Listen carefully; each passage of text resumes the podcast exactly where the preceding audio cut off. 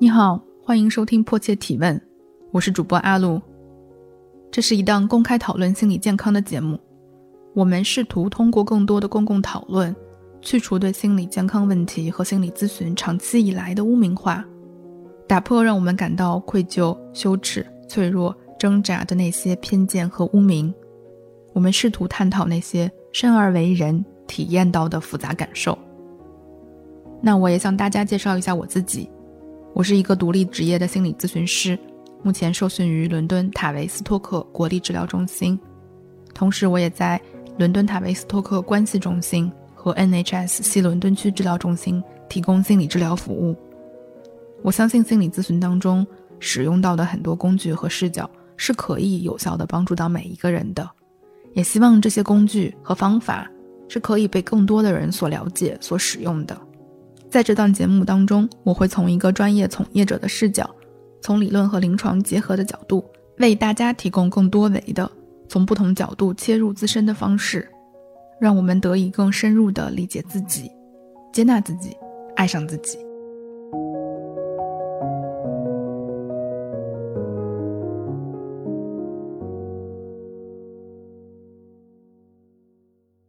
那既然今天这期节目是关于羞耻感的。我们先来说说清楚，什么是羞耻感。虽然大多数我们讨论羞耻感的时候啊，是指向那些具有杀伤力的、有伤害性的情绪、有毒的羞耻感，但羞耻感其实可以被看作是一个情绪家族，并不是所有的羞耻感都是那么的负面和可怕的。在日常的一天当中，我们有可能体验到非常多不同的形式、不同强度的羞耻感，比如说啊。在公开场合，我们因为自己举止不得体，隐约的感觉到没面子，或者我们开始自我怀疑自己今天穿的合适不合适。我们会因为一些非常基础的错误，比如说一头撞在玻璃门上了，感到自己好蠢啊，好尴尬啊。或者，呃，同事聚餐的时候，我们没有被邀请，感到受伤、受冷落。我们也会在一个人去高级餐厅吃饭的时候，感觉到天哪，那样子非常非常尴尬的感觉。在这些例子当中，不难注意到的是，羞耻感呢是一系列总是将注意力放在自己身上的痛苦情绪。悲伤和恐惧它也是痛苦体验，但羞耻感带来的痛苦是不同的。这种痛苦是令人将注意力放在我自己身上，包括但不限于自己的外貌呀、衣着呀、行为举止呀、是否得体之类的。因此，内疚、尴尬等情绪通常被称为自我意识的情绪。Self-conscious emotions。如果用一句话来概括羞耻感，那就是羞耻感是对人不对事儿的。羞耻感不是针对任何事情或者行为而感到羞耻的。我举一些相反的例子，让大家感觉一下啊。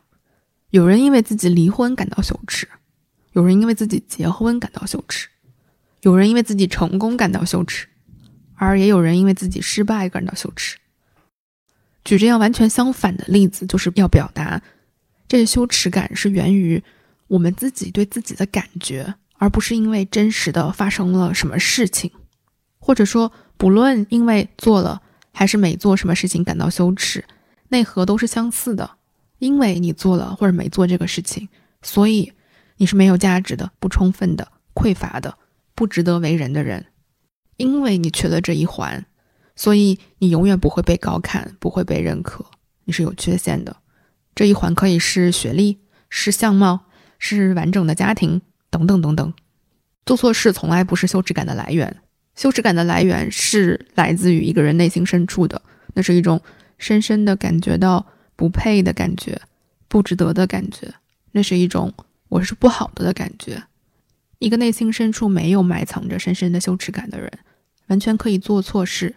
大错特错，且不觉得羞耻，所以羞耻感是一种内心自己觉得自己的不值得感，是来自于相信自己是弱小的、没有力量的，并且它往往会驱动我们做出一些不适当的反应，这些反应往往会促成那些本来已经足够糟糕的情况变得更加糟糕。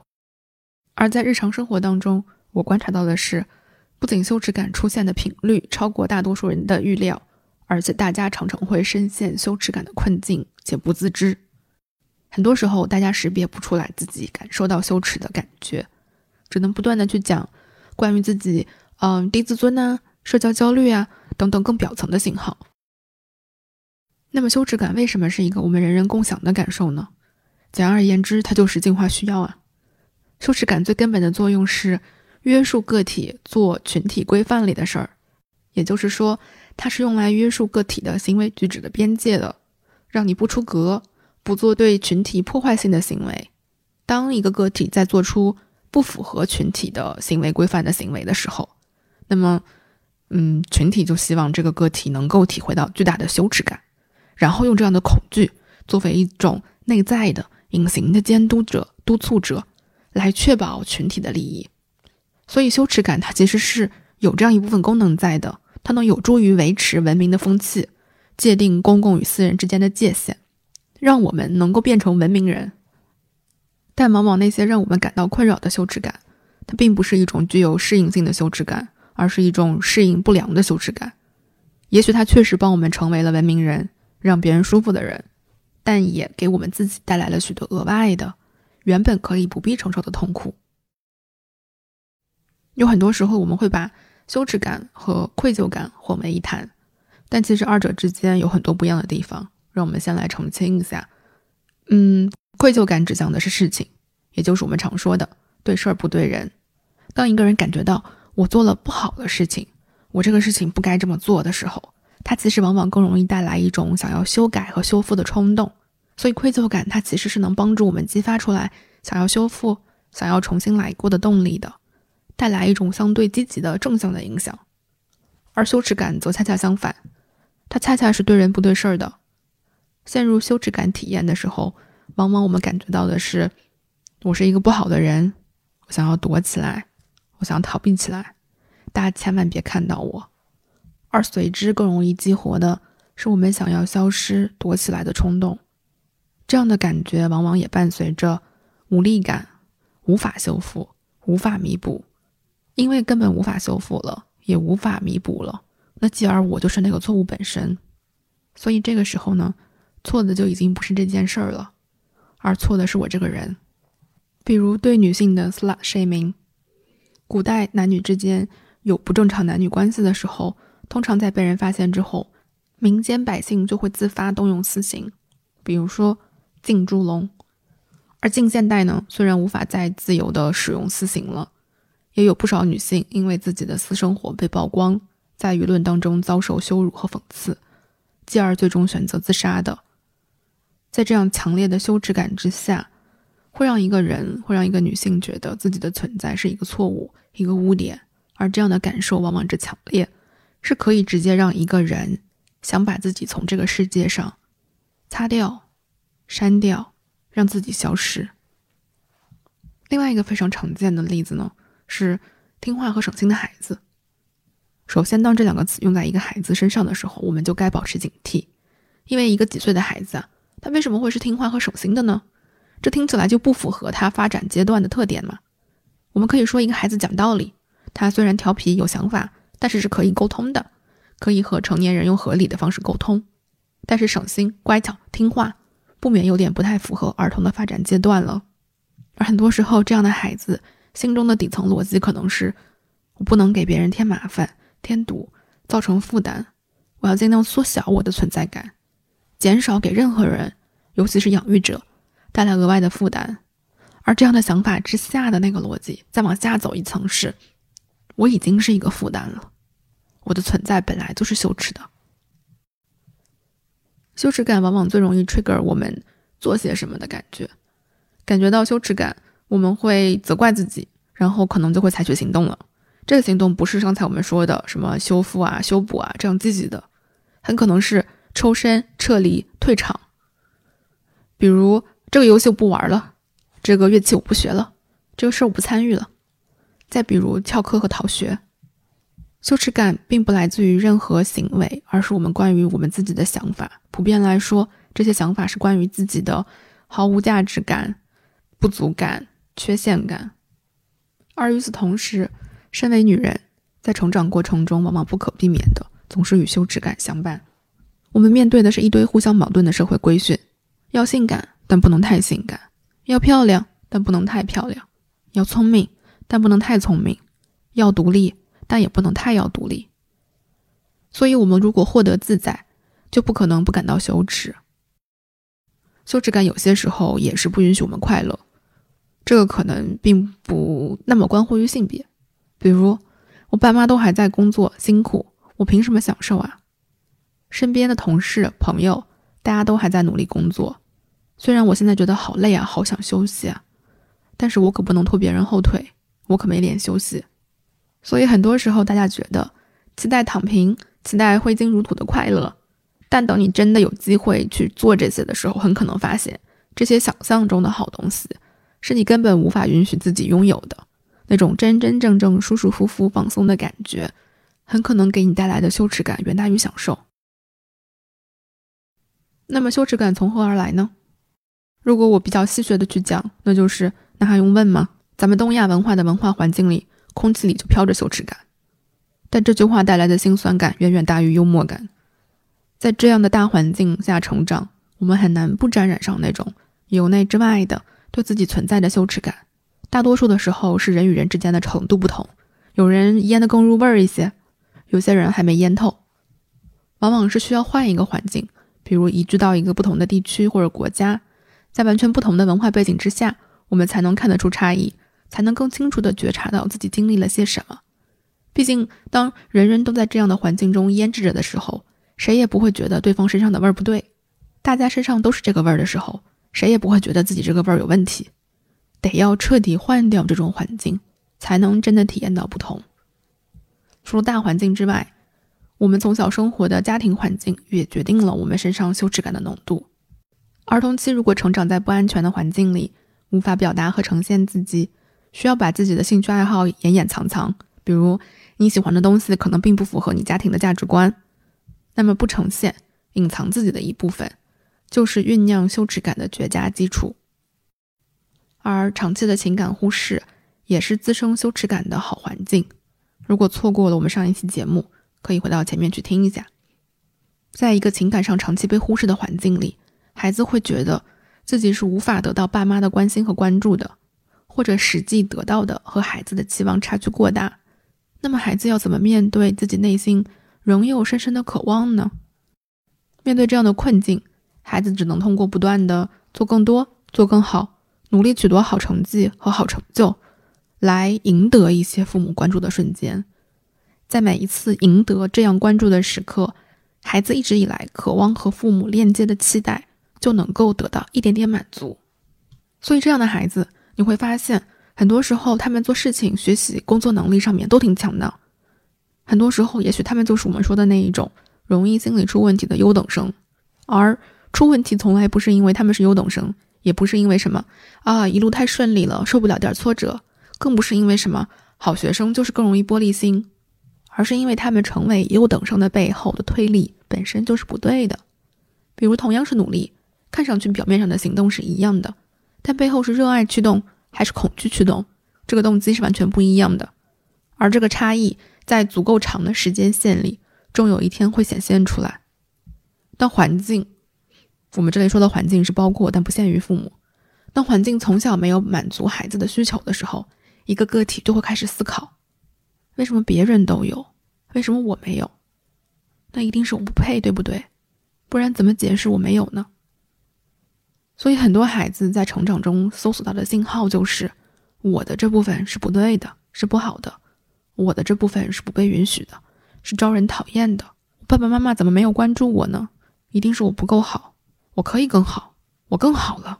然后在此刻，爸爸妈妈也真的因为孩子获得了一些优秀的成绩啊、一些奖项啊、一些特别值得骄傲的成就啊，而关注他们了。而恰恰在这个关注的时刻，是验证了孩子的猜想。你看，爸妈果然因为我更好，就会更关注我。于是久而久之，便形成了一种：我是不好的，我得努力成另外的样子，我得努力不断的做更好的自己，让爸爸妈妈来继续爱我。而作为一个孩子呢，这样的思路其实是非常自我保护的。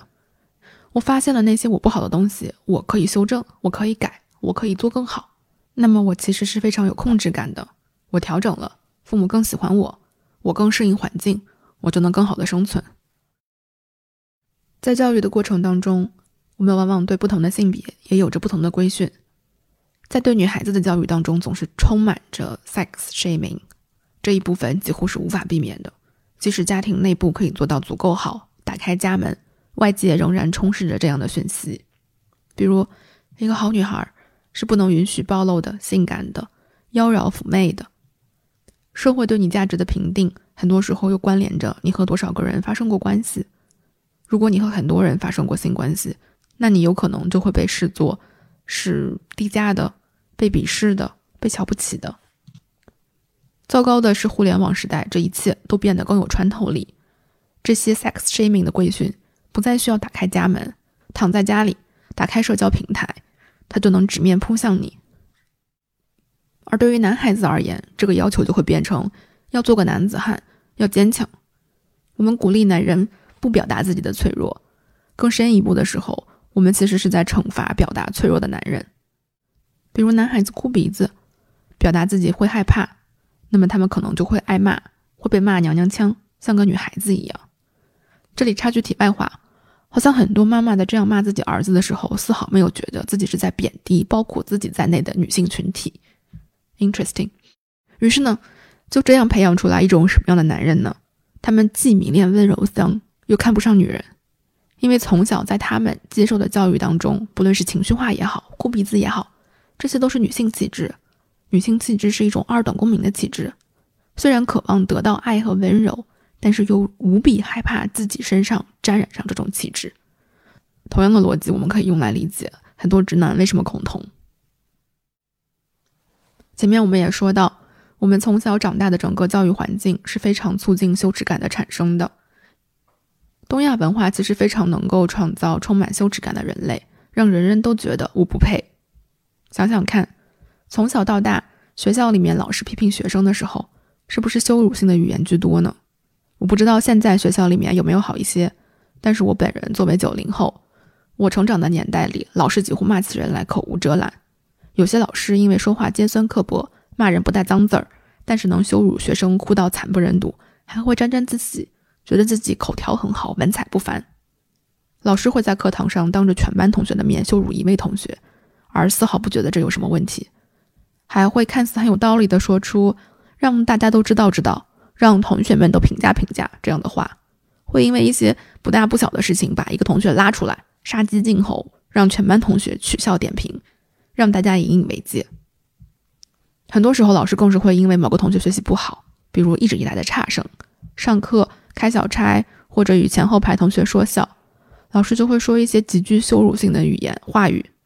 老师就会说一些极具羞辱性的话语，比如“我要是你，我根本笑不出来”，“我要是你，我早就觉得没脸在这上课了”。就是你即使自己没有羞耻感，老师也硬生生的要把这个羞耻感打在你身上。虽然我很想谴责这样的老师，也配为人师表，但最最痛苦的就是很多老师或家长这样做的时候，并不认为自己是在做伤害孩子和学生的事情，他们甚至认为自己做的是对的，是好的，是促进性的，是在为你好，因为他们自己就是在这样被羞辱的体验中长大的。一个没有感受过爱和尊重的人，是不会知道什么是爱和什么是尊重的，他们也不会相信爱和尊重的力量。因为他们从来没有体验过。如果你非要跟他们说，他们反而会匪夷所思的反驳你：“爱，那还不把孩子惯坏了？为人师表就是要管教学生的。”可如果我们想一想一些民族名言，就能发现，在我们的文化里，真是处处散发着这种你不想要也得要的羞耻感。比如“有则改之，无则加勉”，是不是说不管你错没错，你都不能说你没错？好像你作为一个后辈，一个学生。你天生就是没有权利去主张自己是对的，比如知耻而后勇，但不就是说让你先感到羞耻吗？迫切提问是一档公开讨论心理健康的节目，由 Marcast Media 制作出品。在这里，我们试图讨论那些生而为人体验到的复杂感受、陷入过的困境、走入过的死胡同和无法挣脱的关系。我为什么会有这样的感觉？只有我一个人这样吗？别人也是如此吗？我这样的感觉正常吗？是正确的吗？是健康的吗？我有这样的感觉和问题，我该怎么处理？怎么应对？我们试图的通过不断提问，让我们能够更加深入的理解自己，理解他人。我们相信，总有人对自己的内心充满好奇。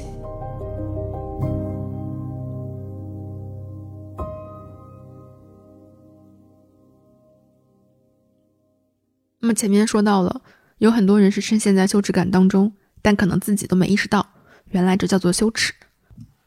那么我们就来举几种常见的情况，把它们拎出来，一个一个做个标记。原来这就是羞耻啊！另一部分呢，也是通过这些例子来更深的理解一下这个主题本身。那第一个我想拎出来说说的就是关系耻感，在这个门类下面，首当其冲的自然是大龄单身。我们这个爱催婚的文化，不断的强调大龄剩女，用这些词不断的去加重也好，或者强加也好。给这些，嗯，也许超越了同龄人的年龄还没结婚的人贴上一种不被爱、不被喜欢、不受欢迎的标签，仿佛单身就暗示着是没人喜欢你，从而去激发我们内在的更多“我可能就是没人爱，就是没人喜欢”的想法。那不然怎么别人都有对象了呢？是不是这意味着是我的问题了呢？同样是关系质感，还有另外一个部分就是。我们的社会文化当中对待离异的态度，离婚常常会被解读为婚姻的失败。既然都是一种失败了，那一定是我有什么做的不好，或者我不好。很多人羞于告诉别人自己离婚，或者离婚了会对婚姻状况含糊其辞。很多时候正是因为在这个过程当中体会到了深深的羞耻感。要记得，羞耻感是在沉默和秘密中滋生的，这是羞耻感最适合的土壤。也就是说，当我们有越来越多的人可以谈论离婚，可以说出来，可以交流，那么就可以消解对一件事情的羞耻感。在这方面，《再见爱人》这档节目功不可没。它向大众展示着这些明星衣食无忧，经济条件、个人条件可能都比大多数普通人要优越不少。即使如此，他们仍然会面临很多感情的困难，彼此之间无法调和的矛盾，也会面临一段感情自然而然走向终点。有些时候，这其中可能都并没有什么真正致命的问题。这些呈现能很好的让普通人更加觉得，哎，我也释然了，可能并不是真的因为我不好。而在感情中的出轨与背叛，往往也是非常容易让人感到羞耻的。在这类情况之下，体验到的羞耻感，往往比离婚还难以言说。如果我们说啊，单身和离异这两件事儿被讨论的越来越多了。那其实出轨和背叛并没有能够被充分的讨论和被更多的呈现，因为话题本身可能会涉及一些非常隐私的，那这部分本身在对话当中就是更私密的。往往背叛的一方在关系当中是会有极强的耻感的，几乎所有的人都会想，如果不是因为我不好，他为什么会觉得跟我在一起还不足够，还要去跟别人发展关系呢？而在关系当中，还有一种非常特殊的羞耻感，叫做不孕不育的羞耻，是专门给女性的。为什么呢？并不是说只有女性会不孕不育，因为太羞耻了，所以不能生的男人都不承认自己不能生。那么接下来，我想单独拎出来说说的是霸凌。往往最容易遭受霸凌的小朋友和青少年，恰恰就是自身身上耻感非常强的那一部分孩子。很多时候我们会说啊。人善被人欺，孩子被同学欺负，更严重遭受霸凌的时候，我们经常会说，是因为这个孩子太善了，这个孩子太老实了，不知道还手，不知道告诉别人。哎，那你说他为什么不告诉别人？这往往其实就是因为啊，在这个孩子的内心深处，他认为自己就是不该存在的，是羞耻的，那种深深的羞耻感让他觉得什么都无法言说。而说这个孩子是善良的，可能是真的，但真正的善良并不是不冲突，甚至很多时候，真正的善良是要具备很多勇气的。毕竟没有勇气的人，人云亦云，很容易进入恶和纵容恶的范畴。所以，往往遭到霸凌的孩子，并不单单是太善良了或者太老实了，他们往往是没有边界、没有底线，总是退缩，不敢愤怒。因为在内心深处感觉到自己是不配存在的，而霸凌者们是非常擅长去识别一个人身上那个羞耻的气味的，他们很快就能识别出来，在一群人当中哪个是他们可以欺凌的对象。说到霸凌，我就不得不想到社交焦虑。社交焦虑是一种和高羞耻感关联的焦虑，因为社交焦虑本身呢，就关乎于别人怎么看我，我会如何被评价。往往这种焦虑是用焦虑作为防御，防御背后那个我是不好的的羞耻感。很简单啊，如果一个人自己内核稳定，确实自己还不错，也非常确定觉得自己就是还不错，那其实不太会被别人的评价影响太多。而恰恰是在关系当中有着这样焦虑和羞耻感的人，也更容易遭到背叛、出轨、冷暴力和成为身体暴力的对象。除此之外呢，青春期的孩子，因为他们正在一个相对焦虑的人格形成的阶段，所以确实更容易感到羞耻感，这是非常正常的，也是符合发展特征的。传说啊，安娜·弗洛伊德在跟青春期的孩子们工作的时候，他就是一边织毛衣一边做咨询。因为青春期的孩子非常非常忌讳你眼睛直勾勾的盯着他看。另外一个和羞耻感挂钩比较强的阶段是老年阶段，就是当一个人逐渐进入老年，身体机能下降，大脑反应速度、语言功能大不如前，很多老人会感觉到自己被抛弃了，不该存在了。我们能在社会新闻当中看到有农村老人自杀，为了不给孩子添麻烦。这就像我们前面提到的一样。羞耻感是一种足以让一个人想要消失的感觉，因为不再能够给社会制造和生产，就觉得自己不配存在。不断制造、不断生产的奋斗文化，不仅仅对年轻人有害，对老年人也一样。还有一种在咨询当中，我们常常可以见到和羞耻感非常非常强相关的，那是厌食症和暴食症。身体形态和人的价值是关联在一起的。这是不可避免的。我们从出生那一刻开始就有了身体，我们从看镜子中的我是谁，慢慢形成我是谁的意识。厌食症和暴食症，不管是哪一个，其实都是一种应对策略，是在想尽方法逃避那个我很糟糕的感觉，是在拼命的挣脱，只不过用了错误的方式。往往这背后暗含的是一种，不论我以什么样的形态存在，这个形态是不对的。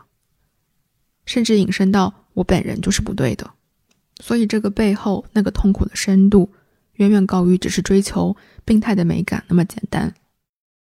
而另外一个呢，在咨询当中我们常见的是强迫症和强迫行为，比如常见的强迫行为就有反复洗手，这里指的反复洗手不是指你今天洗了好几次，而是说持续一段时间，这个频繁洗手的次数可能已经频繁到手已经洗破皮了。或者影响你去做其他的正常该做的事情了。强迫症可以是一种强有力的努力洗去羞耻的表达。很多电影里面会有女性角色在遭受 sexual abuse 之后不停洗澡的画面，而这里面都暗含的是我的血液里深入骨髓的有很多不洁的、不好的、污秽的、不被接纳的、不会被爱的东西。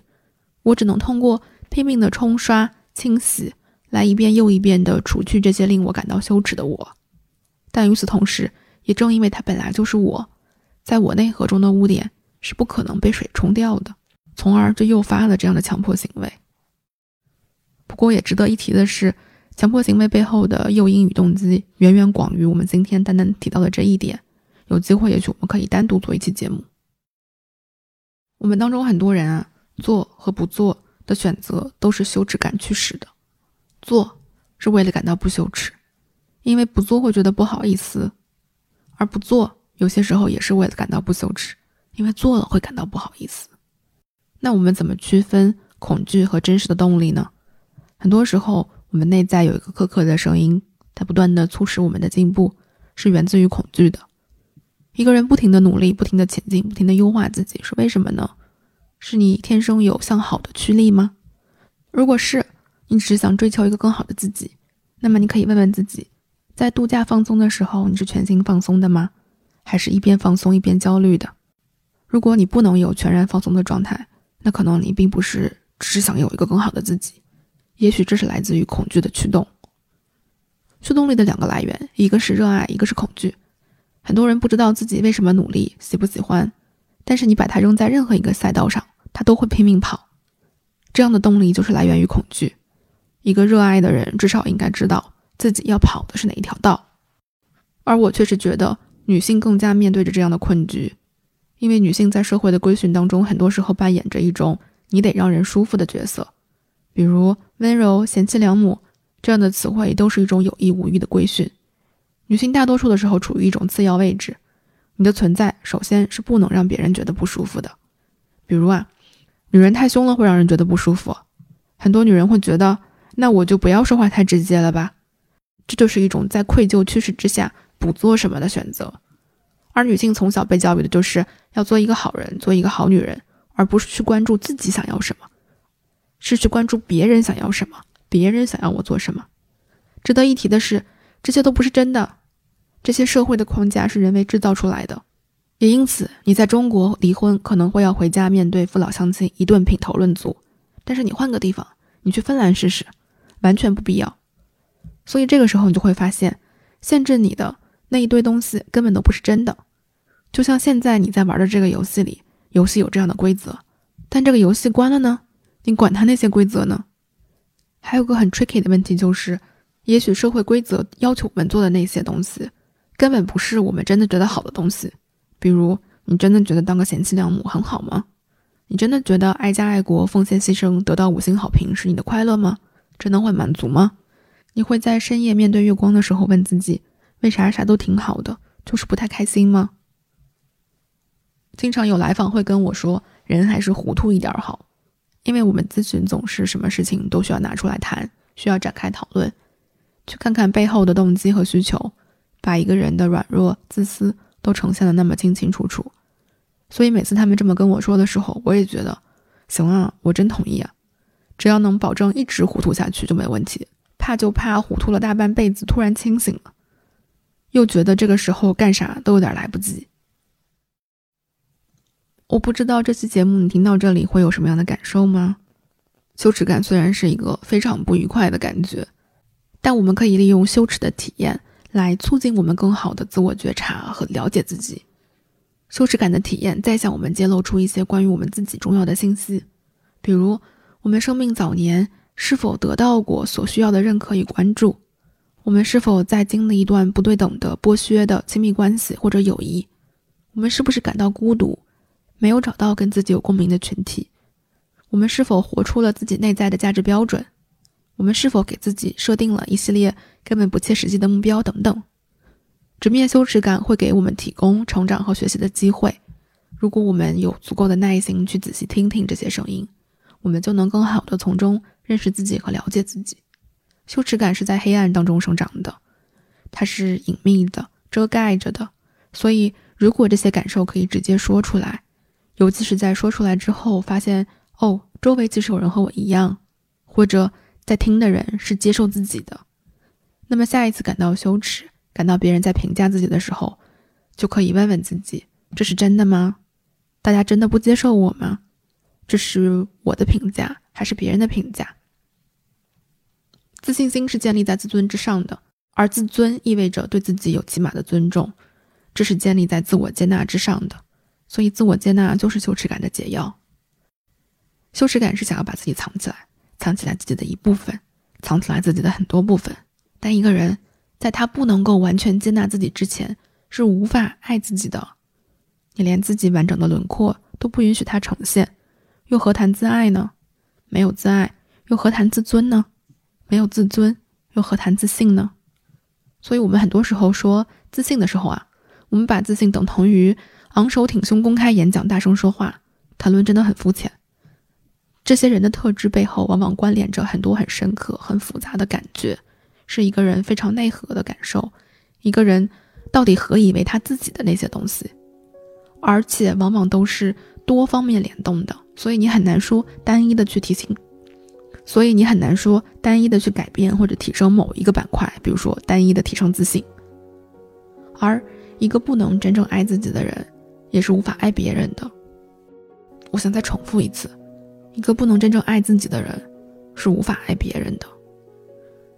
Brené Brown 就曾经在一个对咨询师的演讲里面说过，他说啊，如果你是一个咨询师，在这样一个助人者的位置上，如果你会经常评价自己，无法真正的爱自己，那你就不可能真正的爱你的来访者，你也不可能接受他们，因为你没有办法做到不评价他们。就像不接受别人帮助的人，事实上也是抛弃了那个需要帮助的自己。OK，以上就是本期节目所有内容，感谢你的收听。如果你喜欢这档节目，希望你可以把它分享给两位好友一起收听。Sharing is caring。我们会不定期的做问答节目来答听友问。如果你有一些一直以来感到困扰的问题，欢迎你把它们写下来，发邮件至咖啡里点 p s y at gmail dot com c a t h y l i 点 p s y at gmail dot com 邮箱地址我会写在 show notes 当中。迫切提问由 Marcus Media 制作出品，你可以在各大主流音频平台或播客客户端订阅收听这档节目。我是主播阿露，我们下期再见，拜拜。